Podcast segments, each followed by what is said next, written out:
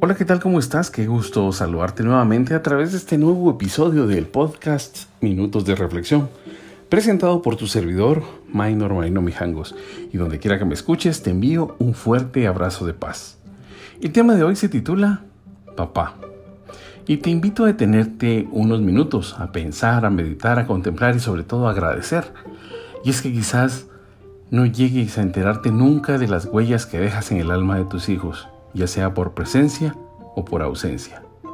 Ellos siempre te miran, ellos siempre te esperan, ellos siempre te necesitan.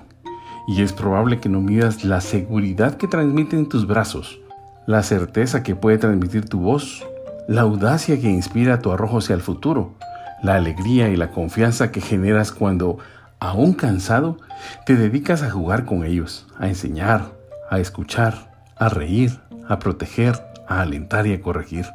Tus palabras verdaderas, oportunas e indudables, aunque siendo sinceros, menos abundantes, dejan hondas certezas, imprimen carácter, disipan dudas e incertidumbres, orientan y estimulan.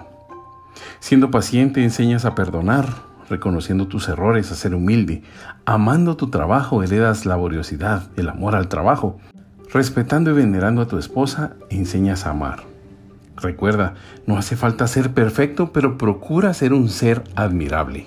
Procura que tus hijos se sientan orgullosos de ti y que nunca deban avergonzarse de tus vicios o torpezas. Procura que tu amor sólido e inquebrantable sea una firme roca en la que tus hijos puedan apoyarse siempre, en medio de las arenas movedizas de este mundo cruel e inconsciente.